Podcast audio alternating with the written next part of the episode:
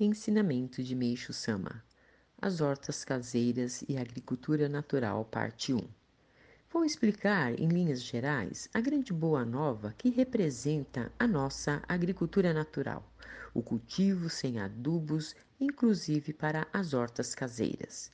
É claro que nas hortas caseiras não se plantam cereais, como arroz e trigo, mas apenas legumes e verduras.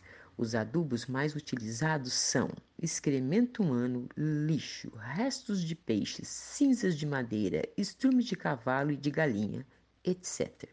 Mas, dentre eles, o que mais se usa é o excremento humano. Para os amadores inexperientes no cultivo da terra, o seu manuseio é extremamente penoso. Além disso, durante longo tempo a casa fica impregnada de mau cheiro, acabando com o prazer das refeições, e o grande desconforto que as pessoas sentem é incomum. Se esse tipo de adubo garantisse bons resultados, ainda seria justificável, mas vou mostrar através de dois ou três exemplos como ele é nocivo. Os amadores costumam queixar-se de que, no caso do tomate ou da soja, há muita queda de flores e, consequentemente, poucos frutos. Quanto às batatas, consegue-se poucas ou quase nada.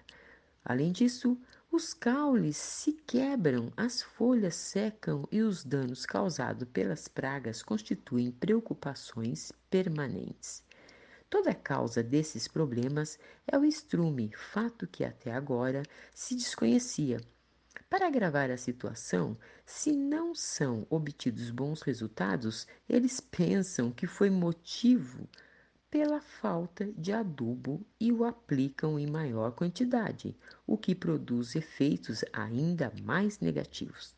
Sem alternativas, consultam especialistas no assunto, mas como todos sabem, esses também estão cativos à superstição dos adubos, de modo que dão respostas completamente disparatadas, atribuindo o problema ao tipo de adubo utilizado, à quantidade inadequada, à época de aplicação, à acidez do solo e etc.